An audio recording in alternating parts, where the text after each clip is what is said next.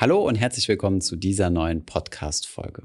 In dieser Folge sprechen wir mal über eine etwas provokante These, diese lautet, warum du durch Investieren alleine nicht reich wirst. Aber natürlich werden wir auch Tipps geben, welche Möglichkeiten es gibt oder was du tun kannst, um deine finanziellen Ziele dennoch zu erreichen. Viel Spaß bei dieser Folge.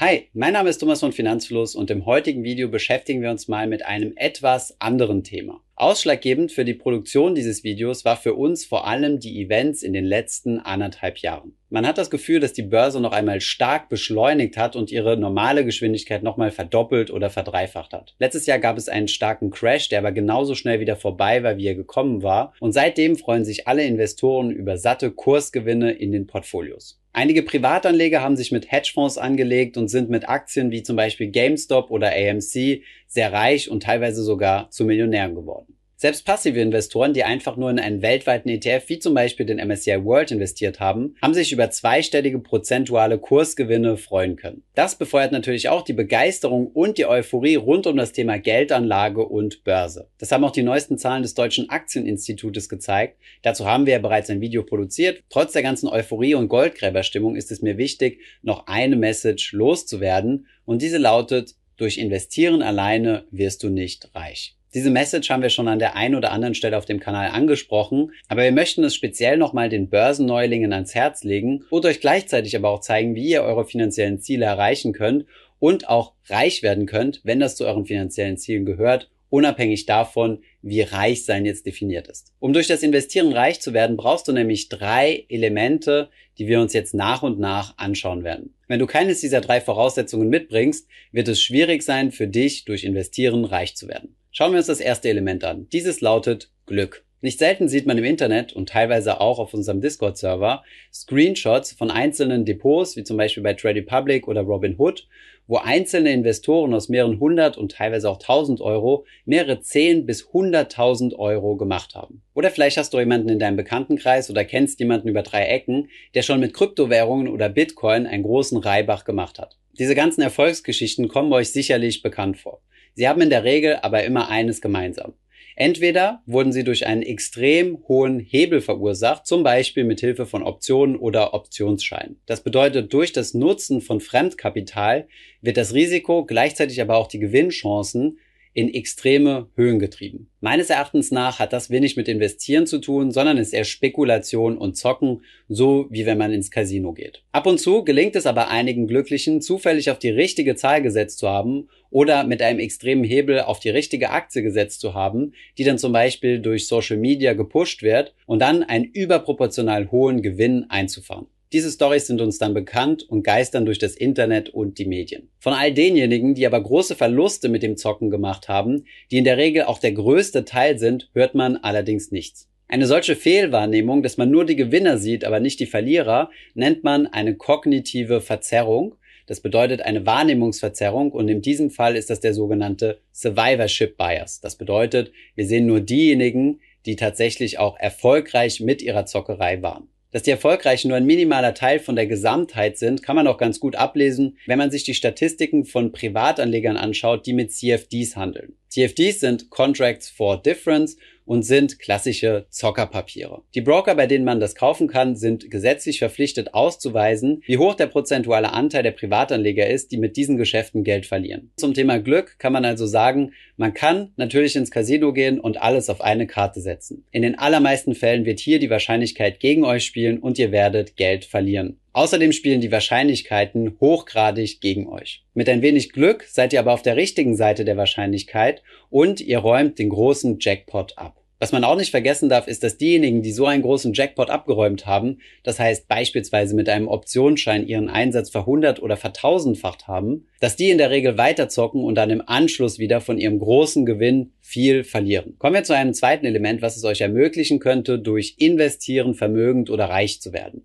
Dieses Element lautet Geld. Einige schlaue Sprüche behaupten, du brauchst Geld, um Geld zu machen. Und ganz so falsch ist diese Behauptung auch nicht. Wenn du in der glücklichen Situation bist, beispielsweise ein großes Vermögen geerbt zu haben und dieses Geld dann anlegst, dann wird das vermutlich auch weiterhin dafür sorgen, dass du Reichtum akkumulierst. Und vermutlich wirst du dann auch von diesen Erträgen leben können. Aber schauen wir uns mal eine einfache Beispielrechnung an, die eigentlich ganz gut untermauert, dass man, um wirklich Vermögen zu bilden, schon mal sehr viel Startkapital braucht. Gehen wir mal davon aus, du hättest 10.000 Euro zur Verfügung und investierst das am internationalen Kapitalmarkt. Im Schnitt kannst du von einer Rendite um die 7% ausgehen. Das bedeutet, am Ende des Jahres würdest du 700 Euro Kapitalerträge gemacht haben. Wir berücksichtigen jetzt hier einmal keine Transaktionskosten und Steuern. 700 Euro sind zwar ein ganz netter Gewinn, nichtsdestotrotz wirst du weiterhin morgens aufstehen und auf die Arbeit gehen müssen, denn mit 700 Euro hast du noch nicht ausgesorgt. Simulieren wir das Ganze mal mit einer Null mehr. 100.000 Euro zu 7% angelegt sind 7.000 Euro. 7.000 Euro lassen sich schon mal sehen. Damit kann man schon mal was Anständiges anfangen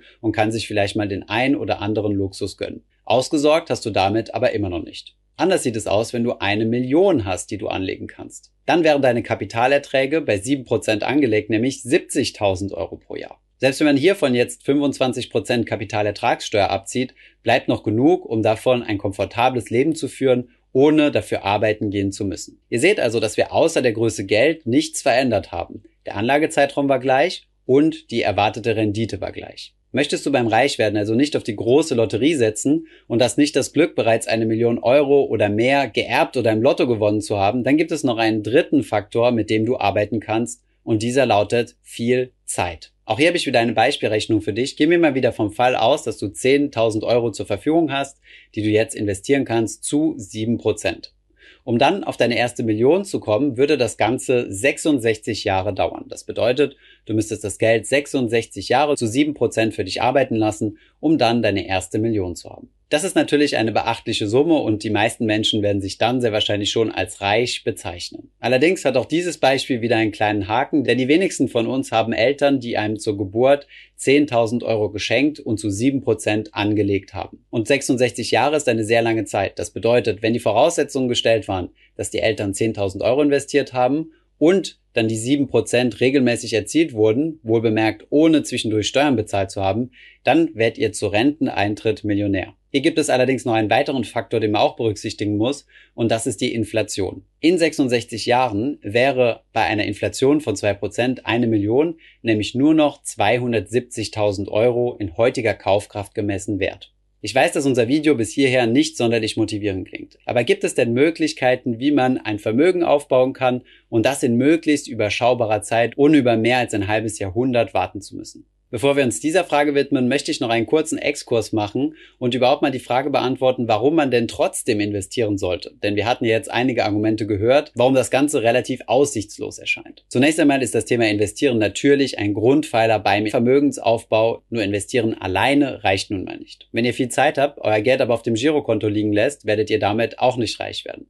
Darüber hinaus sorgt Investieren dafür, dass ihr euer Vermögen schützt. Ihr verteilt es über verschiedene Anlageklassen hinweg und lasst es nicht einfach nur auf einem Girokonto liegen, wo ihr im Notfall sogar noch ein Gegenparteirisiko der Bank habt. Außerdem gleicht ihr damit oder überkompensiert sogar eine Inflation und entgeht somit realen Negativzinsen. Das bedeutet einer negativen Verzinsung, wenn man die Inflationsrate abzieht. Fazit, investieren ist also die Maschine, die dein Erspartes für dich vermehrt und über Nacht quasi wachsen lässt. Hierbei wird es natürlich zu Wertschwankungen kommen. Teilweise werden deine Investitionen sogar im roten Bereich sein. Allerdings wirst du langfristig dafür mit Rendite kompensiert, also eine Art Schmerzensgeld. Das gilt natürlich nur, wenn du dein Geld in sinnvolle Anlagen steckst, dazu haben wir schon viele Videos gemacht, statt damit zu zocken, wo die Wahrscheinlichkeiten komplett gegen dich spielen. Auf deinem Weg zum Reichtum oder zu dem von dir angestrebten Vermögen ist also investieren trotzdem unumgänglich, es reicht nur nicht, es alleine zu tun. Welche Elemente kommen noch hinzu? Einen Aspekt haben wir bereits gesehen, der ebenfalls in deinem Interesse spielt, nämlich das ist die Zeit. Hinzu kommt auch das Kapital, was du jeden Monat zum Investieren auf die Seite legst. Wir bezeichnen es häufig hier als Sparquote. Kommen also diese drei Aspekte zusammen, eine Verzinsung durch das Investieren, Zeit und eine Sparquote, dann wird aus dem Vermögensaufbau ein Schuh. Was deine Rendite angeht, hast du hier keine großen Einflussmöglichkeiten. Zwischen 6 und 7 Prozent sind ein guter Mittelwert für Aktieninvestitionen weltweit. Das Ganze gilt natürlich vor Steuern und Inflation. An dieser Zahl kannst du also so viel nicht unbedingt verändern. Wenn du mehr Rendite machen möchtest, musst du mehr Risiko eingehen, was dann wiederum die Erfolgswahrscheinlichkeiten reduzieren kann. Der zweite Aspekt, die Zeit, ist ebenfalls gegeben, denn diese legst du ja einmal fest und setzt dir ein Ziel, bis wann du diese Vermögenssituation erreicht haben möchtest. Und jetzt kommen wir schon zum Trick, nämlich der allentscheidende Booster beim Vermögensaufbau ist deine Sparrate. Also das, was du jeden Monat auf die Seite legst. Wenn wir uns den langfristigen Verlauf einer Vermögensanlage anschauen, dann werden wir vor allem von den Zinsen im späteren Verlauf profitieren also in den letzten Jahren und vor allem von der Sparrate, also wie viel Geld wir tatsächlich jeden Monat in diese Investitionen stecken, besonders am Anfang profitieren. Das kann man auch ganz gut auf unserem Zinseszinsrechner sehen. Wenn wir zum Beispiel hier einen 30-jährigen Anlagehorizont haben, sehen wir hier in Blau das, was investiert wurde und hier in Grün, was insgesamt an Zinsen angefallen ist. In den letzten Jahren ist vor allem der Zins bzw. der Zinseszins der Treiber und in den ersten Jahren ist es besonders wichtig, eine hohe Sparquote zu haben. Wie lautet also der Tipp zum Vermögensaufbau für Menschen, die bereits investieren? Dieser lautet, investiert in euch selbst und sorgt dafür, dass euer Einkommen und euer Cash-Inflow regelmäßig steigt, so dass ihr nach und nach auch eure Sparrate erhöhen könnt. Je mehr ihr investiert, desto stärker ist der Booster in eurer Vermögensanlage. Um mehr zu verdienen, solltest du deinen Wert auf dem Arbeitsmarkt erhöhen. Viele Menschen aus unserer Community sind bereits tief im Thema Investieren drin, vergessen aber auch in sich selbst zu investieren und die eigene Arbeitskraft oder den Wert der eigenen Arbeitskraft zu steigern, so dass auch mehr Einkommen drin ist. Vielleicht wagt ihr eine unternehmerische Tätigkeit, die euch nochmal ein deutlich höheres Einkommen bescheren könnte oder fragt, ob es vielleicht die Möglichkeit gibt, wenn ihr zum Beispiel in einem Startup arbeitet, am Unternehmen beteiligt zu werden und somit die Möglichkeit einer hohen Upside zu haben.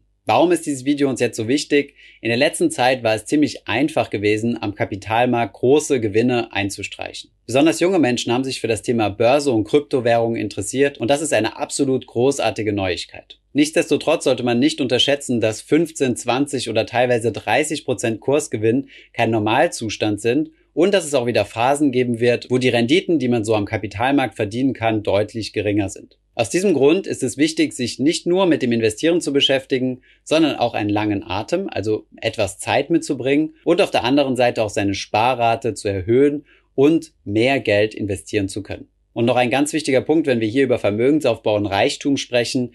Häufig wird das Thema nämlich missverstanden, dass wir uns hier an einem Punkt befinden und an einem anderen Punkt sind wir reich und dazwischen passiert gar nichts. Auch das ist eine Fehlannahme, denn ab dem ersten Euro, den ihr auf die Seite legt, fangt ihr bereits an, eure Freiheitsgrade zu erweitern. Das bedeutet, es macht einen deutlichen Unterschied, ob ihr 0 Euro auf dem Konto habt oder 10.000 Euro auf dem Depot habt, 100.000 Euro auf dem Depot habt oder 500.000 Euro auf dem Depot habt. Mit jeder Stufe erreicht ihr einen neuen Freiheitsgrad. Das geht los beim Notgroschen, dass man sich in einer finanziellen Notlage keine Gedanken darüber machen muss, wie man die denn jetzt überbrücken kann und geht dann weiter, dass man sich etwas mehr Luxus erlauben kann, wie zum Beispiel in eine angenehmere Wohngegend zu ziehen. Das war's auch schon mit diesem Video. Ich hoffe, es war hilfreich gewesen und eingangs nicht zu demotivierend und hat am Ende dann auch etwas motiviert, weiter dran zu bleiben und sein Humankapital zu erhöhen. Wenn ja, schreibt es uns doch gerne unten in die Kommentare. Ich hoffe, diese Podcast-Folge hat dir gefallen. Wenn ja, dann zöger doch nicht in deinem Umfeld über diesen Podcast zu sprechen, bei Freunden und Bekannten. Ich denke, es gibt auch in deinem Umfeld viele Menschen, die sich für das Thema finanzielle Bildung interessieren oder interessieren sollten. Wenn du auf iTunes bist, würden wir uns auch freuen, wenn du uns eine positive Bewertung dalässt. Das hilft uns, den Podcast noch einfacher auffindbar zu machen. Alle wichtigen Links und Verweise findest du wie immer in den Show Notes zu diesem Podcast. Vielen Dank fürs Zuhören und bis zum nächsten Mal.